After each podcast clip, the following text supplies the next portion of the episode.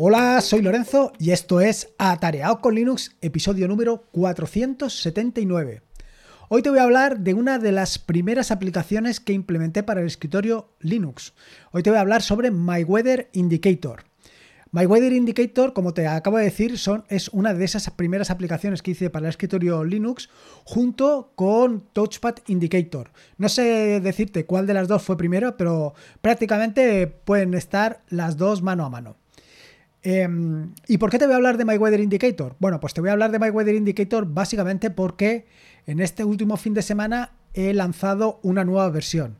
Una nueva versión que Ojo, no te, no te emociones, que no añade ninguna característica nueva, sino que simplemente eh, he limpiado el código, lo he arreglado, lo he mejorado y lo he dejado disponible para Ubuntu 23, 22, 22.10, 23.04 y sucesivas. Así que, pues de eso te voy a hablar, de My Weather Indicator y un poquito de historia y un poquito de cosas. Así que nada más, voy directo al turrón, voy a contarte exactamente eso, voy a hablarte sobre My Weather Indicator. Pero lo primero y más importante es, ¿qué es eso de My Weather Indicator? ¿De qué me estás hablando? Bueno, pues como te decía inicialmente, My Weather Indicator es una aplicación que desarrollé hace pues como 10 o 12 años para el escritorio de Ubuntu básicamente, para Ubuntu NOM, o sea, Ubuntu con el escritorio por defecto, que en ese caso era NOM y era NOM 2.0, luego la tuve también disponible para Unity y posteriormente, bueno, pues ya ha estado funcionando en otros entornos de escritorio más o menos sin problema. Y más o menos sin problema por lo que te contaré más adelante. Pero, ¿qué es My Weather Indicator? Bueno, pues como te puedes hacer una idea, My Weather Indicator no es ni más ni menos que un indicador del tiempo. Un indicador que lo que hace es mostrarte un pequeño icono en el área de notificaciones, donde al hacer clic sobre él te muestra, bueno, sin hacerle clic sobre él te va a mostrar un icono con, la, con el estado meteorológico, es decir, si está nublado, pues te va a poner una nubecita y además te va a mostrar, em, te va a mostrar eh, un texto con la temperatura que hace. El texto con la temperatura no aparece en todos los entornos de escritorio porque para esto la librería que existe, o mejor dicho, el entorno de escritorio tiene que implementar esto. Pero lo que es el icono sí que aparece en todos los entornos de escritorio. Así que por ahí vamos bien. Bueno, aparte de esto, ¿qué es lo que te muestra My Weather Indicator? Bueno, cuando le haces clic sobre el icono, lo que te va a hacer es mostrarte o sacarte un menú desplegable donde te dice pues, distinta información. Por la temperatura, la humedad relativa, la velocidad del viento, la dirección del viento, el punto de rocío, eh, ¿Qué más cosas te muestra? La temperatura máxima, la temperatura mínima, eh, la precipitación. Te muestra toda esa información, que ya ves que te muestra muchísima información. Eh, es bastante completa. Luego, aparte de esto, te, tiene varios botones eh, o tiene varios menús que te lanzan ventanas. Uno de los menús que te lanza ventanas es uno para mostrarte las fases lunares.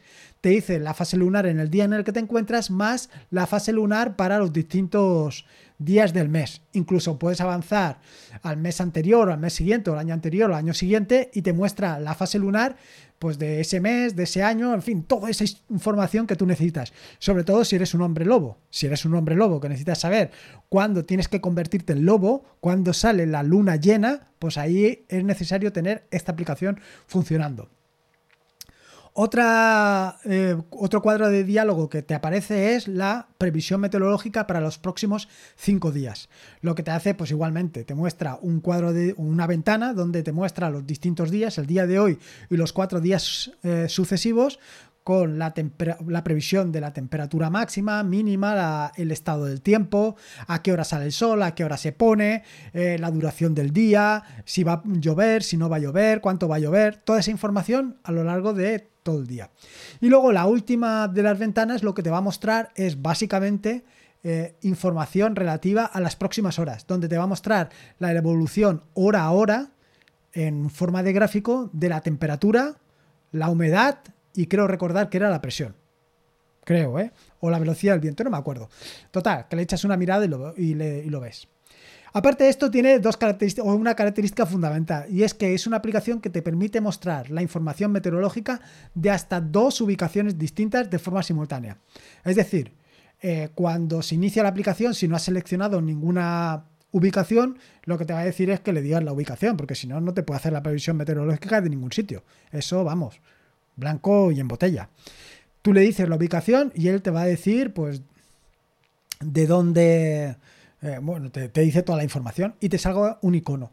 Pero puedes decirle una segunda ubicación. Puedes decirle una segunda ubicación y de la misma manera te va a dar información relativa a esa nueva ubicación y eh, pues toda la información meteorológica correspondiente. De manera que si tienes dos ubicaciones te va a mostrar dos iconos en el área de notificación. Y si has seleccionado que te muestre la temperatura y tu entorno de escritorio es compatible, te va a mostrar la temperatura y el icono. Te va a mostrar las dos cositas. Así que muy interesante.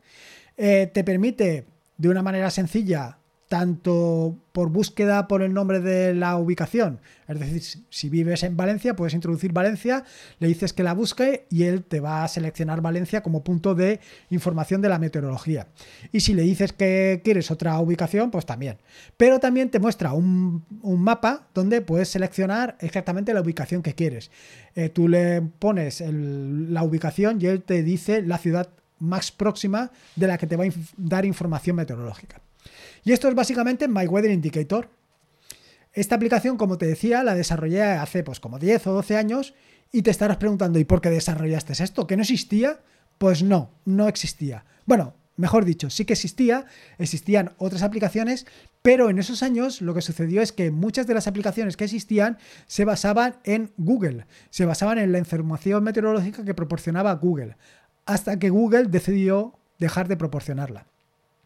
Y ahora habrá quien diga, hombre, como siempre, porque Google es lo peor, Google nos da y luego nos lo quita. Bueno, es que es así, él está dando un servicio gratuito, en este caso, eh, y bueno, pues te lo ha quitado. Pero no solamente fue Google, también fue Yahoo, también fue fueron varios proveedores de servicios meteorológicos los que en un momento determinado dieron servicio y luego dejaron de darlo. Y no solamente servicios como Google, que era completamente gratuito, con la correspondiente trascendencia que esto conlleva, ya sabes, sino que hubo otros proveedores de servicio que eran de pago y que en un momento determinado pues dejaron de darlo. ¿Por qué? Pues porque no era, em, no les daba suficiente eh, ingresos como para mantener el servicio. Y no solamente esto, también tenía otro problema importante y es que muchos de los proveedores de servicio lo que sucedía es que en un momento determinado eh, cambiaban la información que te daban, claro, tú estabas cogiéndole los datos, pero no le estabas diciendo, oye, te estoy cogiendo estos datos, la próxima vez que los cambien me avisas. No, tú no les decías nada, los cogías, ellos cambiaban la información y de repente pues tu aplicación dejaba de funcionar. Y era un poco locura. En ese impasse, pues había una aplicación que estaba funcionando, que utilizábamos todos, pero con el cambio de Google, con el cambio del eh, que Google dejó de dar información, esta aplicación dejó de funcionar.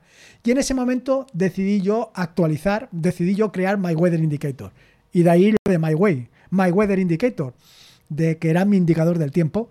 Eh, My Weather Indicator, pues inicialmente, como te decía, pues eh, lo basé en Google, porque en aquel momento funcionaba, lo que simplemente habían cambiado la API y no se podía utilizar exactamente de la misma manera que antes y fui actualizándola conforme Google iba actualizando la, el API, conforme Google iba dándote distinta información de la información adicional, yo iba actualizando. Hasta que en un momento determinado aquello se había complicado bastante. En el sentido de que parecía que o ya se oía que iba a dejar de dar servicio. En ese momento decidí plantearme eh, en no solamente dar servicio de Google, sino dar servicio de varios proveedores. Y tú dirás, ¿por qué? Bueno, pues porque si en un momento determinado Google deja de dar servicio, tú simplemente desde la aplicación dices, ahora voy a seleccionar este otro servicio y eh, ya está, todo problema resuelto. Inicialmente esto es lo que hice. Aquí me vinieron varios problemas. El primero de los problemas es las comparativas, porque tú seleccionabas Google y seleccionabas Yahoo y los valores que te daba Google no tenían nada que ver con los que eh, proporcionaba Yahoo. Luego estaba el tema de las llamadas que cada uno de los proveedores las tenía restringidas de una manera distinta. Luego los datos, que cada proveedor los daba de una manera distinta.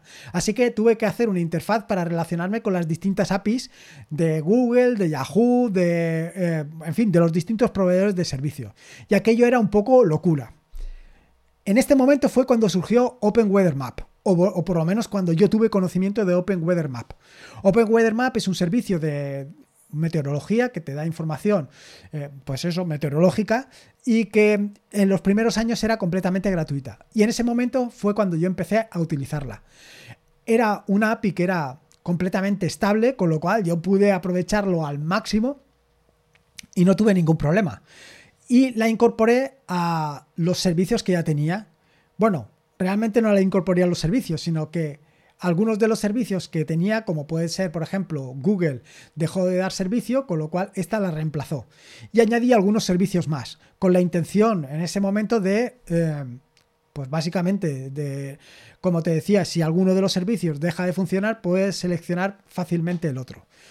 Esto tampoco fue así, porque al final lo que me encontré es con que tenía que mantener no solamente Open Weather Map, sino que tenía que mantener los otros servicios, que de vez en cuando pues alguno cambiaba la API o dejaba de funcionar o dejaba de dar los datos de la misma manera, aquello era un infierno. Así que en un momento determinado decidí eh, bloquear los otros servicios de manera que tú podías entrar pero no podías seleccionarlos. Esto también me llevó sus problemas, porque claro, la gente decía, oye, que no puedo seleccionarlo. Y yo digo, ya, es que no se puede.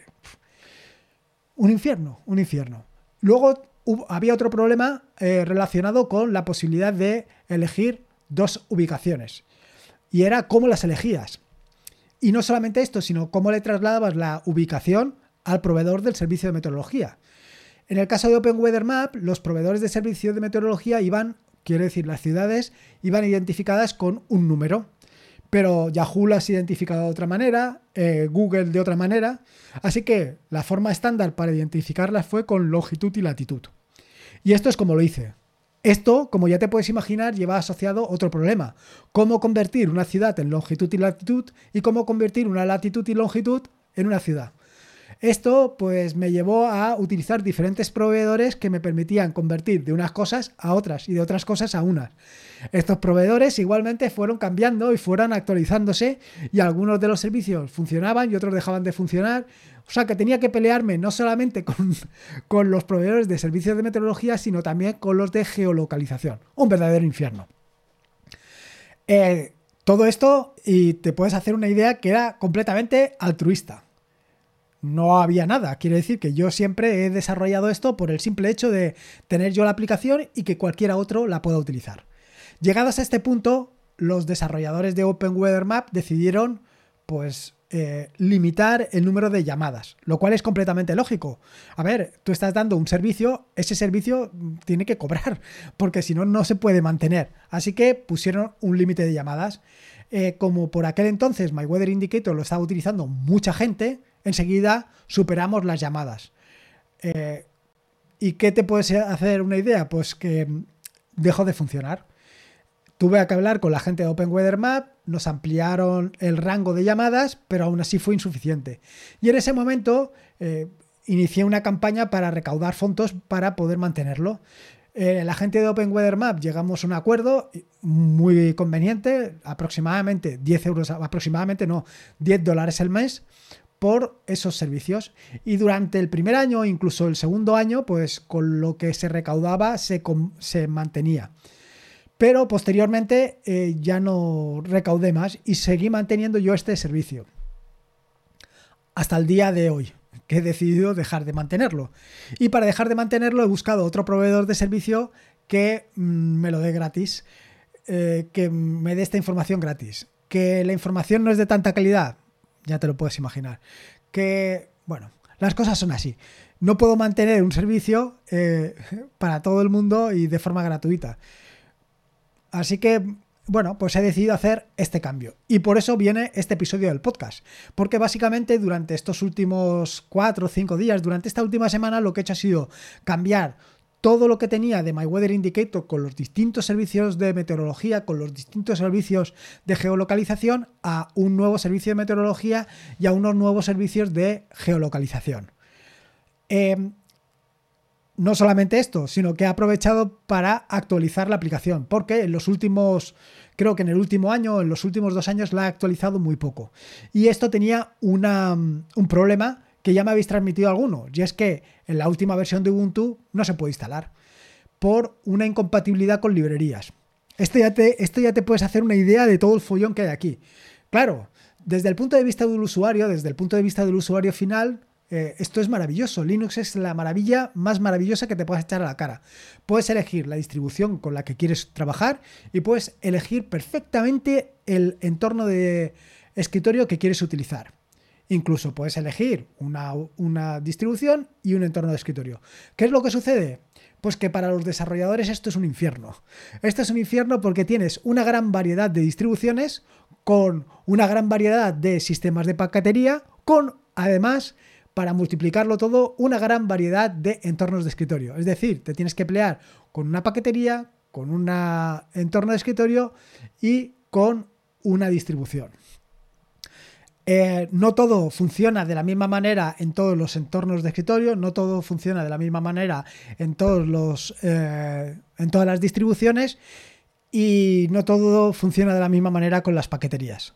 El tema de las paqueterías no lo voy a tocar porque yo eh, solamente estoy distribuyendo en formato dev. Es decir, si eres eh, utilizas em, algún repositorio, perdón, si utilizas alguna derivada de Ubuntu o de Debian, no vas a tener ningún problema porque la vas a poder instalar sin ningún problema. Si utilizas cualquier otra distribución que no utilice paquetes dev, pues por ahora no. Ya veremos más adelante si consigo eh, meterlo en app image, que yo creo que va por ahí los tiros. Pero bueno, dicho esto, ya te puedes hacer una idea de todo el follón. Pero además a esto le vamos a añadir otra cosa, y es que, como bien sabes, como te he contado hace algunos episodios del podcast, hace bastantes ya, eh, cambié de Ubuntu a Manjaro hace un par de años. ¿Por qué? Pues por las circunstancias, por lo que te conté en aquel episodio del podcast. Básicamente porque quería eh, mantener mi entorno de escritorio, mantener mi distribución actualizándose y sobre todo poder tirar de los repositorios AUR, que era básicamente una de las características que quería. Esto ahora ya no tiene tanta gracia o no tiene para mí tanto, mm, como te diría, tanto sex appeal, por decirlo de alguna manera, porque siempre puedo tirar de cargo, que es, eh, dado que actualmente estoy utilizando cargo, bueno, que estoy utilizando RAS para desarrollar. Pero bueno, en fin, que me voy de las ramas. Eh, la cuestión es que el problema en el que me encontraba esta última semana, al querer actualizar ahora Ubuntu, era o sea, al querer actualizar el paquete a la última versión de Ubuntu es ¿y cómo lo hago? Un problema mundano, un problema del primer mundo. Así de claro. Y es que, claro, ¿cómo puedo subir mis paquetes? ¿Cómo, primero, ¿cómo puedo crear los paquetes? Y luego, ¿cómo puedo subirlos a mi repositorio? A mi repositorio, a mi PPA, que es en Ubuntu. ¿Cómo lo hago? Si estoy en Manjaro. Hasta que en un momento de lucidez caí ¿por qué me tengo que preocupar? Si tengo Docker, bueno, en este caso tengo Podman, lo puedo hacer con Podman. Puedo crearme un contenedor y en ese contenedor meter todas las herramientas que necesito y simplemente lo empaqueto y lo subo. Y efectivamente eso es lo que he hecho. Todos los problemas se han resuelto de una manera relativamente sencilla. Sigue el problema de que todavía no están los repositorios AUR. Ya veremos cómo me las apaño para conseguir llevar esto también a los repositorios AUR. Pero bueno, con esto yo creo que hemos avanzado bastante. Eh, ha sido una pelea bastante larga porque, como te puedes hacer una idea, eh, le he dado una revisión prácticamente a todo el código. No a todo a todo, pero a mucha parte del código sí. Es código que, bueno, lo que llaman por ahí código legacy. Código que viene inicialmente de la versión 2.7 de Python, luego la actualicé a la, 3, a la 3.10, bueno, ahora estará en la 3.10 o una cosa así. Lo he ido actualizando todo, he ido cambiando librerías. Eh, las librerías que antes no funcionaban porque se habían quedado obsoletas en Ubuntu las he quitado, he actualizado otras librerías, he estado tirando más de internet para poder actualizar toda la información. En fin, que he dado una buena vuelta a la cosa. En un momento determinado, y esto creo que te lo conté en un episodio del podcast, estuve bajando la posibilidad de, en lugar de utilizar un contenedor, eh, subir los, eh, los, paquetes, subirlos directamente desde un VPS. Pero al final, eh, ¿para qué? Si puedo levantar un contenedor. Y ha sido tan sencillo como esto, o no tan sencillo, porque para subir los paquetes tienes que firmarlos, tienes que firmarlos digitalmente con una clave GPG. ¿Y cómo firmas con una clave GPG? Si no tienes exactamente esa clave GPG disponible en el contenedor? Bueno, pues para eso sirve mm, hacer un bind de los eh, directorios. He hecho un bind del directorio donde se encuentran las claves GPG, lo he firmado y luego lo he subido. Ya está, así de sencillo. Ha sido bastante interesante. La verdad es que esto me queda eh, la parte de mm, meterlo en un CICD, o sea, meterlo directamente en GitHub y de manera que cuando suba una nueva versión se autogenere y se suban los repositorios, o sea, se suban los paquetes, em, los paquetes eh, de, bueno, se suba al repositorio, al, PPA, para que lo puedas instalar directamente, sin mi intervención, sin ninguna intervención por mi parte. Esto sería fantástico. Y en eso ando. Pero bueno, eh, por ahora lo más importante era actualizar My Weather Indicator. Como te digo, eh, si vas a utilizar My Weather Indicator, lo más importante para mí, lo más para mí, para mí, en plan egoísmo, es que me des feedback, que me digas si te está funcionando, si has tenido un problema, si no has tenido, primero si te está funcionando. Es decir, oye, estoy trabajando con Ubuntu 22.04, estoy trabajando con Linux Mint 20, bueno, no sé cómo funcionan las versiones de Linux Mint. Estoy funcionando con Debian, no sé qué. Eh, la aplicación funciona. La aplicación me está dando un error de esto. La aplicación eh, no me actualiza la, feedback. Necesito feedback para poder actualizarla. Ahora que lo tengo muy de la mano, eh, las próximas actualizaciones van a ser bastante frecuentes, más que nada para ir limando todos estos problemillas. ¿Qué más cosas interesantes te quería contar yo? Eh, bueno, está el tema del feedback, ya está disponible para todas las versiones, creo que era desde Senial hasta la siguiente, la de... A ver, la que estamos ahora es Yami, JK, pues la siguiente no sé cuál es. La siguiente, ah, la de Lapster, ¿no? La de Lunar Lapster. Exactamente. Pues esa eh, también está disponible, con lo cual puedes probarla en cualquier versión. E, y me dices, me dices la experiencia que tienes, si te gusta, si no te gusta, si te gustaría que añadiera cualquier cosa, si no te gusta nada o, o lo que opinas. Y nada más, esto es un poco lo que quería contarte. Ya has visto que he pasado una bonita semana haciendo todas estas actualizaciones. Eh, me ha llevado bastante dolor de cabeza. Y... Pero ha sido muy interesante. Ya te digo, esto de poder eh, unir diferentes aspectos, diferentes tecnologías para poder llevar tu, tus intenciones a un punto concreto es algo brutal. En un momento determinado, imagínate que yo empecé eh, a desarrollar para Linux, o sea, para el entorno de escritorio de Linux, para en concreto esta aplicación, y en aquel momento no conocía en absoluto ni Docker, ni Podman, no sé si existían, pero es que no conocía nada de todas esas tecnologías. Y hoy por hoy, hoy me han dado la posibilidad de hacer algo que antes no, hubiera, no se me hubiera ocurrido ni de la forma más remota.